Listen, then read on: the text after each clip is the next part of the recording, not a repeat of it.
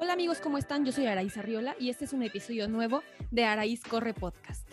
Hoy vamos a hablar de un tema que hace mucho tiempo que me viene dando vueltas en la cabeza y que quería compartir con ustedes. Es algo que he experimentado desde que comencé a correr.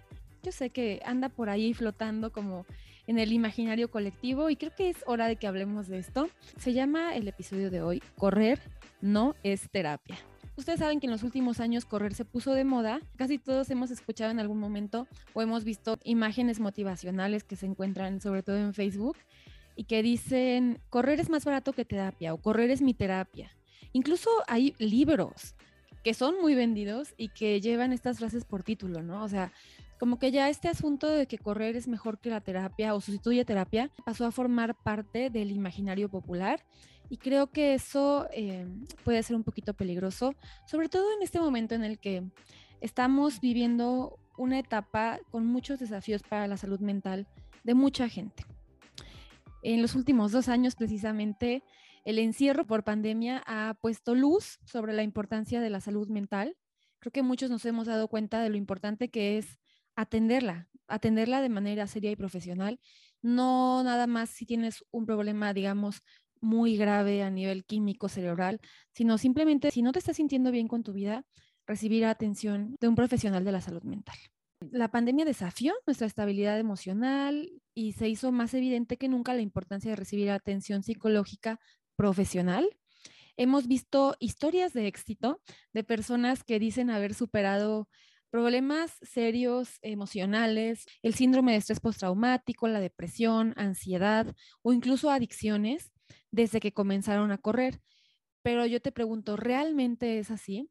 Y ahorita me viene a la mente, hace unos años me presentaron a un corredor, de este tipo de corredores que corren muchos, muchos, muchos maratones en muy poco tiempo, ¿no? En un año 10, 20 maratones, algo así, muy extremo. Digo, yo sé que cada persona tiene sus diferentes capacidades y posibilidades, pero bueno, esta persona estaba corriendo una cantidad muy alta de maratones, mucho más alta que el promedio, llevaba poco tiempo corriendo y me comentó que antes de mm, hacer maratones tenía adicción a varias drogas y que desde que empezó a hacer maratones dejó las drogas y ya no es adicto, ya estaba muy feliz.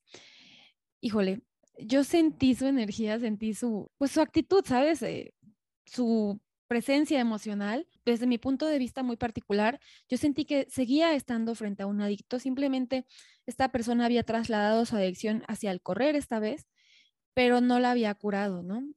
Algunas adicciones son vistas como algo muy negativo, como las adicciones a ciertos químicos, fármacos, etcétera. Al alcohol no tanto, ¿verdad? Pero al cigarro, al juego otras cosas. Y las adicciones em, al ejercicio o al trabajo, por ejemplo, pueden ser vistas como algo muy positivo, ¿no? Como, ay, es que es súper trabajador, ay, es que entrena muchísimo. Como que ahí mismo puedes esconder que tienes un problema que necesitas solucionar y que no te le estás pasando tan bien, ¿no? Por más que desde afuera se vea como, ay, qué persona tan dedicada, tan disciplinada, no siempre es así. Tampoco quiero decir que todas las personas disciplinadas son adictas y tienen que tratarse, no, no, para nada. Pero en este caso particular que me vino a la mente, que yo vi ese día, porque ese mismo día me platicó que estaba muy lastimado y había corrido, ¿no? Incluso había decidido correr sin zapatos porque pensó que así se iba a sentir mejor, ya estaba peor de lastimado después de haber decidido hacer eso. Bueno, la persona estaba padeciendo mucho y me dio mucha compasión su situación y me dieron ganas de decirle, o sea, no es necesario que hagas todo esto, ¿no? También podría simplemente ir y hablarlo con alguien y salir adelante. Obviamente no me sentí en la confianza para decírselo. Mm, era una persona que acababa de conocer en ese momento. Espero de corazón que eso haya sucedido y que esta persona se sienta mejor ahora. Pero bueno, solo era un pequeño ejemplo. Correr obviamente es muy positivo, no estoy diciendo que no sea positivo, por eso estamos todos acá, ¿no? Porque es algo que nos encontramos y que nos encantó y que no queremos soltar algunas de las cosas muy positivas que tiene, mejora tu estado de ánimo de forma muy natural, o sea, estás segregando químicos de bienestar y de felicidad sin tener que consumirlos de manera eh, como suplementada, sino que tu mismo cuerpo los produce, te reduce el estrés, te ayuda a manejar la ansiedad, te ayuda a mejorar la calidad del sueño, tu autoestima y tu salud cerebral y física en general, ¿no? O sea, es algo que te mantiene muy bien también activa la generación de ciertos neurotransmisores. Hay tres que son como los principales de los que quiero platicar. La serotonina produce la sensación de bienestar, incluso de euforia, y te ayuda a mejorar tu sensación de confianza y tu autoestima. Tú sabes que cuando vamos logrando ciertas cosas en la carrera, como que decimos, bueno, si ya lo logré en esta parte de mi vida, seguramente en esta otra en la que estoy un poquito atorada, puedo avanzar y sí sucede, ¿no? También aumenta la segregación de endorfinas, que es otro químico muy importante, que te ayudan con un efecto analgésico. A mí me ha pasado que tengo cólicos, salgo a correr y terminando de correr ya me siento mucho mejor, ¿no? Si estaba reteniendo líquidos, me desinflamé y los cólicos no es que se hayan pasado por completo, pero se redujeron mucho. También por eso cuando vamos corriendo un maratón, por ejemplo, tal vez sí, sí haya cosas que estén doliéndole al cuerpo, pero no lo percibimos siquiera porque estamos bastante dopados con endorfinas. Y también induce la relajación, eso lo sabemos, o sea, esa sensación de bienestar terminando de entrenar es espectacular. También tenemos otro químico que es la dopamina, que está vinculada con el placer y hace básicamente que nos enganchemos con este deporte. Ustedes saben que estamos realmente enganchados, ¿no? Cuando te lesionas y no puedes correr por un tiempo, te das cuenta de la dependencia que tienes a, este deporte y dices, híjole, no sé qué tan, qué tan bueno o malo sea. No es que sea malo. Yo me acuerdo mucho un tiempo en el que tuve una lesión, yo creo que ha sido la lesión más grave de mi carrera como corredora, Mm, creo que fueron como ocho meses que no pude correr nada. O sea, anduve caminando, haciendo bici, pero no pude correr absolutamente nada. Y en aquella ocasión, sobre todo al principio, me di cuenta de lo mal que estaba emocionalmente y anímicamente porque no podía correr, o sea, estaba de muy mal humor, estaba muy irritable, o sea, incluso con mis amigos, de repente yo reaccionaba demasiado por cosas muy pequeñitas y decía, no, ¿cómo me soportan? O sea, qué pena me da, pero esto me está rebasando. Me sentía como una persona adicta, como síndrome de abstinencia, ¿sabes? Como alguien que dejó el alcohol, por ejemplo, y que está insufrible. Ya luego llegó un punto en el que dije, ok, no puede mi estabilidad emocional depender 100% de correr, o sea, sí, me encanta correr, pero no puedo apoyar todo mi equilibrio solo en correr. Voy a tratar de tener otras cosas que me hagan sentir bien y bueno, eso intenté hacer y creo que ahora ya lo tengo un poquito más balanceado, pero yo creo que a cualquiera de ustedes les ha pasado, incluso con uno o dos días que no puedas correr, no te sientes igual, no te sientes tan bien. Pero bueno, a pesar de que correr es súper positivo y súper bueno para nosotros, no es la panacea y no lo resuelve todo. Hay que tener muy claro eso que acabo de decir. Y yo creo que ver todas esas historias que glorifican a toda esta gente que eligió correr en lugar de buscar ayuda profesional para temas que sí requerían ayuda profesional, puede hacer que los problemas de salud mental se vean como menos graves o importantes y que pensemos que no es indispensable recibir ayuda profesional, ¿no? Que solo un camino, pero también existe el camino de correr eh, sin parar y que ya con eso te vas a resolver la vida y creo que no es así.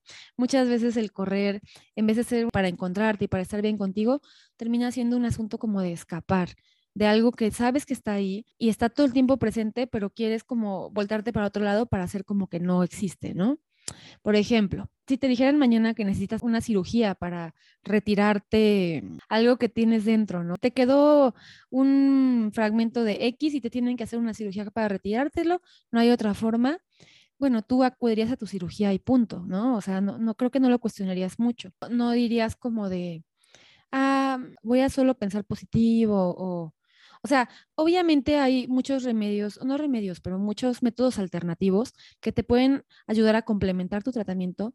Pero si yo necesito que me saquen el apéndice, como cuando yo tuve un tema en el apéndice y mi apéndice estaba, bueno, reventando, yo tenía un dolor potente, yo no me puse a, a, meditar y a pensar positivo y a hablar con el universo. Yo salí corriendo al hospital, me quitaron el apéndice y listo. Y estuve muy bien después de eso iguales en la mente, ¿no? Tal vez los problemas de salud mental no los podemos ver, ¿no? No es como un apéndice que sacaron y es un pedacito ahí que está y que es muy claro, ¿no? Y el dolor era muy, muy perceptible y mi cara se veía verde y cualquier persona que me hubiera visto en ese momento hubiera dicho, Araís, ¿qué te pasa? ¿Estás bien? O sea, tenemos que ayudarte en este momento, ¿no? O sea, realmente me veía muy mal.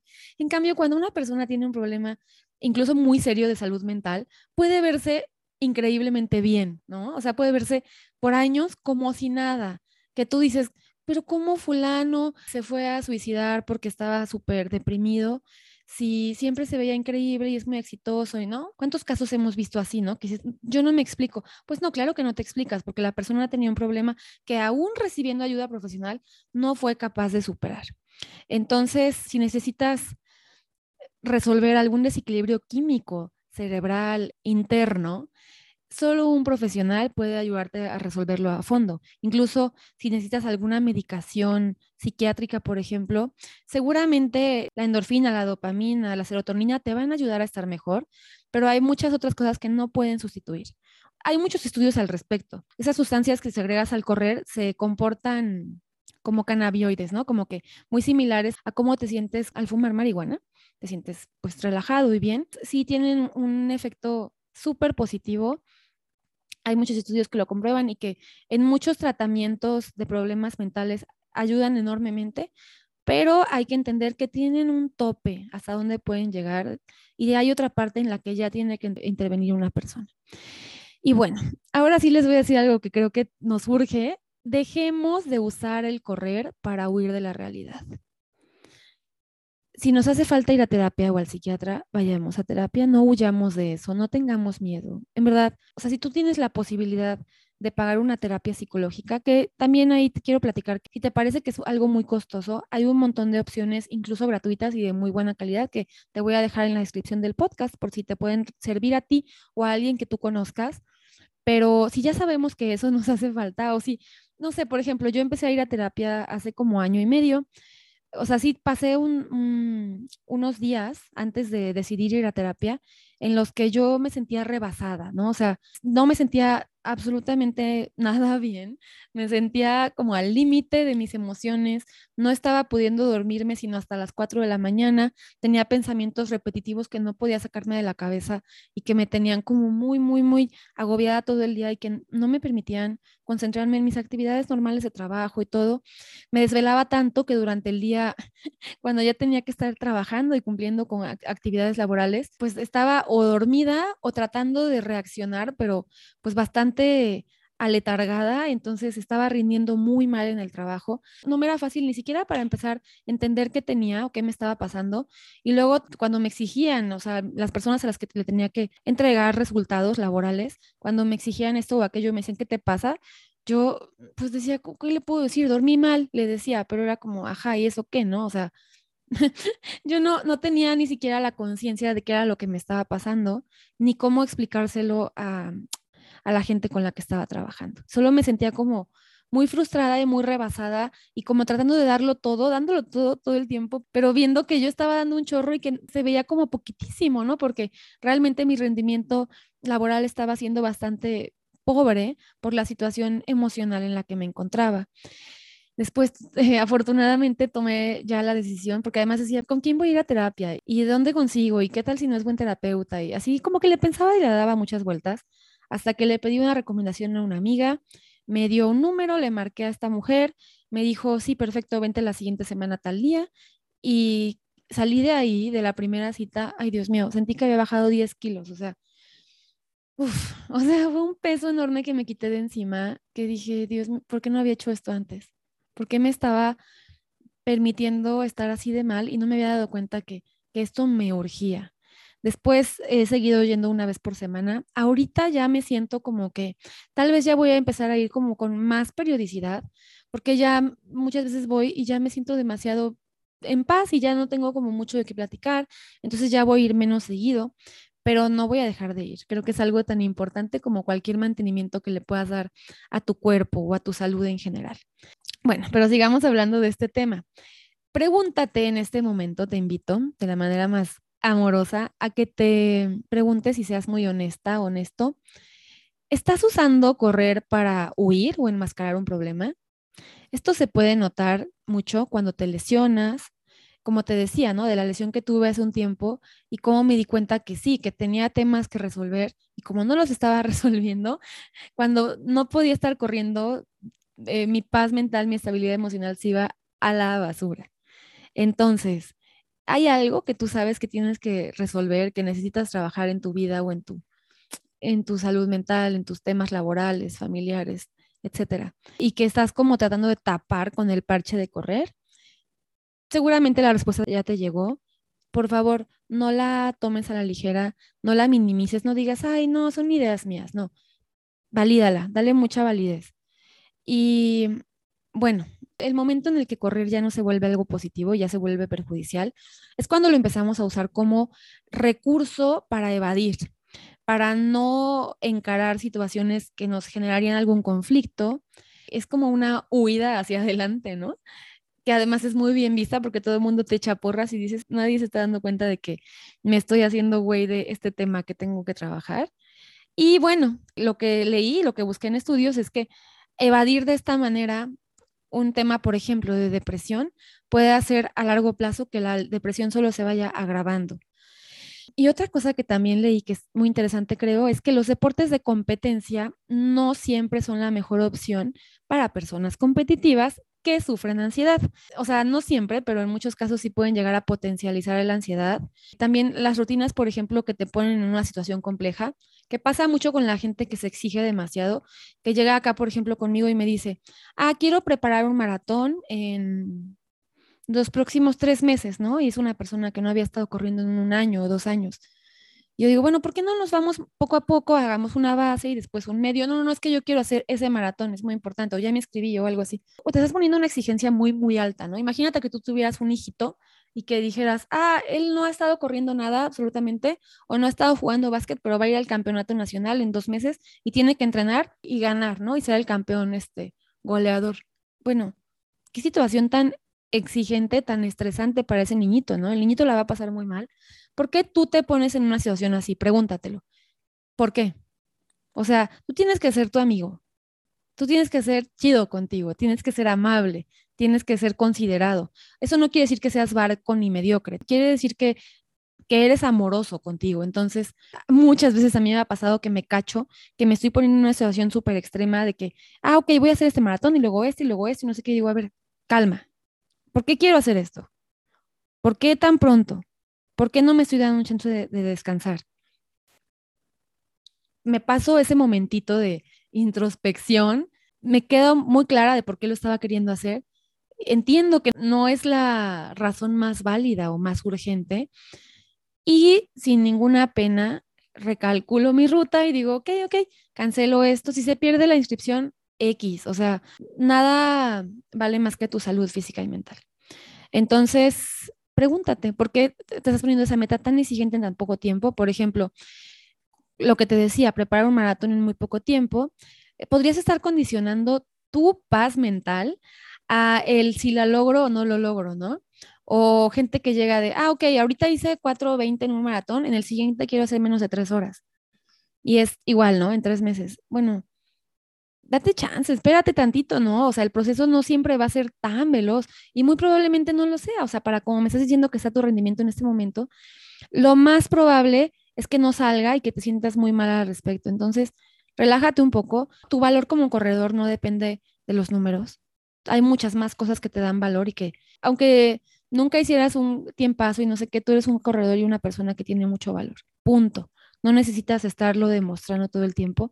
También es chingoncísimo lograr cosas, ir mejorando cada vez más tus resultados. Es espectacular y muy lindo, pero creo que es mucho más agradable cuando lo haces con una motivación que parte desde el amor y no desde la culpa, el castigo, el miedo a fracasar, ¿no?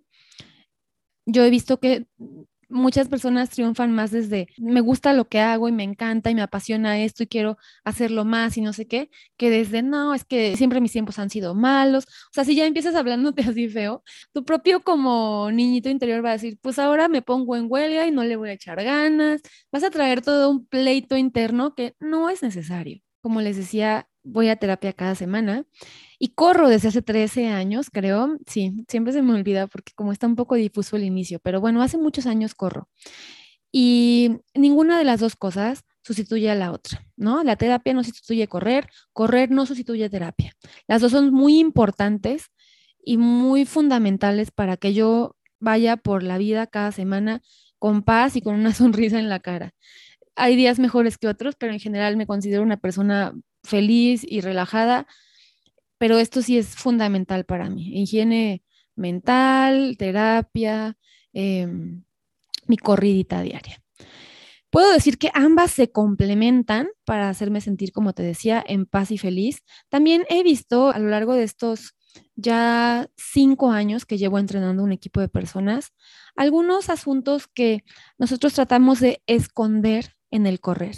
He visto que hay personas que, por ejemplo, tienen algún trastorno alimenticio y no lo han trabajado con un terapeuta. También los trastornos de la conducta alimenticia se trabajan. Hay terapeutas que están especializados en este tipo de temas y que te pueden ayudar muchísimo a salir de ahí. Yo viví un trastorno de la conducta alimenticia cuando era adolescente. Lo padecí, la verdad, y me tardé varios años en salir y fue un pequeño pues infiernito para mí, no se notaba, nadie se daba cuenta para afuera, pero yo adentro me la pasaba bastante mal. Correr me fue ayudando de alguna manera a sentir más valor y más amor propio y darme cuenta de que mi cuerpo no valía por si era ligero o pesado o gorda o flaca, sino que mi cuerpo podía hacer cosas increíbles, atléticas y que mi cuerpo era fuerte y capaz y eso me, me hizo apapacharme mucho y soltar la parte del trastorno alimenticio, pero claro que también necesité terapia por otro año cuando era adolescente para salir de este tema. Entonces he visto gente con trastornos alimenticios que está tratando de usar el correr eh, como un complemento para mantenerse más eh, en forma o ese tipo de asuntos, pero de una manera que es nociva con su propia salud, no de una manera sana. Y que pues sí, es muy fácil llegar a una reunión y que te dicen, oye, ¿quieres comer esto o aquello? Decir, eh, no, no, no, es que ahorita estoy entrenando, ¿no? O sea, es una manera como muy socialmente aceptada. también hay un tema como de obsesión con querer hacer de más, querer mejorar y de darte cuenta de que no lo logras porque siempre estás agotado agotada. Este tema obsesivo también se puede trabajar en terapia. También, no sé si han visto, pero hay personas que llegan a poner su valor como persona en el correr, ¿no? En, el, en tus tiempos, en tus resultados.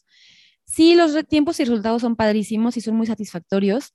Y pues para eso nos levantamos a entrenar, ¿no? Para ir de alguna forma mejorando. Sí, para sentirte mejor, pero también para ser cada vez un mejor corredor pero tú vales muchísimo si haces un maratón de tres horas o de cinco horas o de siete horas, no importa. O si no haces un maratón, también vales muchísimo. Si quieres ser un corredor que no corra maratones, eres un corredor completamente respetable y válido. No necesitas hacer algo o lograr algún tiempo para ser alguien que tenga valor. Eh, también las conductas obsesivo-compulsivas que podemos llegar a tener muchos y que tal vez no las notamos tanto porque las tenemos muy normalizadas, pueden estar escondiéndose detrás del correr cuando estás obsesionado con que no, no terminé y no corrí todos los kilómetros que eran y que sales a las 11, 12 de la noche a concluirlos o cosas así que ya dices, oye, esto ya no está siendo sano. Detectarlo y trabajarlo en el lugar correcto. También, eh, bueno, creo que hay muchas personas que pueden llegar a tener problemas de manejo de la ira, y he visto personas que han pasado por divorcios, crisis personales, laborales y o familiares que se han anclado en correr eso está bien, es algo maravilloso, pero también, también podrías ir este, sanando tu heridita que te haya quedado después de esos procesos que son dolorosos y son complejos, también con otras herramientas, ¿no? Terapia psicológica hay de muchos tipos. También hay otras terapias que son más a un nivel energético, espiritual. Cada persona puede elegir lo que le parezca mejor. Es todo respetable y válido. A veces necesitamos varios pies para apuntalarnos. Y bueno, correr le da un sentido de orden y estructura a nuestra vida y yo sé que eso lo podemos replicar en otras áreas, pero no, jamás sustituye una buena sesión de terapia psicológica. Entonces, mis amigos, esta es una invitación amorosa a que acudan a terapia si es algo que sienten desde el fondo de su corazón que los podría ayudar a sentirse mejor, o a veces ni siquiera lo sentimos. A veces estamos muy en el fondo del hoyo como yo estaba en aquel momento. No estaba tan al fondo, pues, pero para como he estado, sí, sí lo estaba. Estamos tan en el fondo que no, no estamos viendo que estamos ahí, ni siquiera tenemos la distancia crítica para darnos cuenta de que de que estamos re mal, ¿no? Y no entendemos por qué no podemos dormir. ¿no? O sea, hay un montón como de pequeñas señales de que la cosa, eh, nuestra salud mental está comprometida, ¿no? Si tú te has dado cuenta que la gente te dice, ay, estás insoportable o que mm, hay cosas así que están muy alteradas como en tus rutinas diarias, eh, como las que yo te compartí, no te quita nada ir a una sesión de prueba, no pasa nada. También algo importante es que tienes que intentar tal vez una, dos o tres o cinco veces hasta encontrar el terapeuta que haga como clic contigo y que digas, de aquí soy. Si vas con un terapeuta y algo como que no te encanta, no importa, no tiene nada de malo que digas muchas gracias y quien sigue. Y así hasta que entiendas cuál es el enfoque terapéutico que a ti te funciona y te interesa abordar y que vayas con un terapeuta que sea buenísimo en eso, ¿no? Hay tantos, o sea que vas a encontrar a alguien que te encante, pero que si realmente salgas ahí y digas, wow, no manches, me encanta lo que hace, me encanta cómo, cómo me, me hace ver las cosas, me confronta con temas que yo estaba evadiendo, etcétera, ¿no? Y también si sientes que el estilo terapéutico resulta demasiado doloroso para ti, tampoco es necesario que sea algo que tú sientes que no estás pudiendo tolerar. Tampoco tiene que ser todo suavecito y con pinzas, pero hay, un, hay una forma amable de, de abordar tus temas psicológicos. Entonces, tómate el tiempo, igual como cuando buscas un médico para cualquier otra cosa o un entrenador, tómate el tiempo de investigar un poquito cuáles son los estilos de terapia que hay, cuál es el que va a poder adecuarse mejor a lo que tú necesitas y a lo que a ti te gusta. Y pues ir, simplemente ir, ¿sabes? Dedicarle esa horita cada semana o cada 15 días a tu mente es algo verdaderamente delicioso y el extra, el plus que te va a dar es que te va a ayudar a correr mejor porque mucho de lo que hacemos al correr no solo depende de nuestro físico, de nuestro entrenamiento, de nuestra nutrición, sino también de nuestra mente, tú lo sabes. Entonces, cuando hemos sido capaces de hacer las paces con nuestra mente y de tratarnos de una manera más eh, suave y amorosa, también lo vamos a hacer en las carreras, no hay forma de que no suceda, ¿no? Si ya lo estás haciendo en el resto de tus días, lo vas a hacer mientras corres. Y cuando te portas esa forma contigo, tus resultados van a ser mejores y vas a pasarla mejor, ¿sabes? No vas a ir ahí diciéndote cosas horrorosas y sintiéndote pésimo y diciendo para qué nací, casi, casi. No, no, no, pare de sufrir. Ahora sí que como dicen aquellos compadres de, de la iglesia esta, pare de sufrir. Les mando un abrazo muy fuerte. Si tienen alguna duda, comentario o quieren ampliar esta conversación o compartirme algo, ya saben que estoy allí en mis redes sociales, sobre todo en Instagram. Me va a dar mucho gusto poder seguir platicando al respecto si este episodio les gustó y les pareció útil, recuerden que me ayudan mucho compartiéndolo con alguien con quien creen que también puede resonar, así como suscribiéndose en cualquiera de las plataformas en las que lo estén escuchando y dándome una calificación ya sea en Spotify o en Apple Music. Y nos vemos en el siguiente episodio.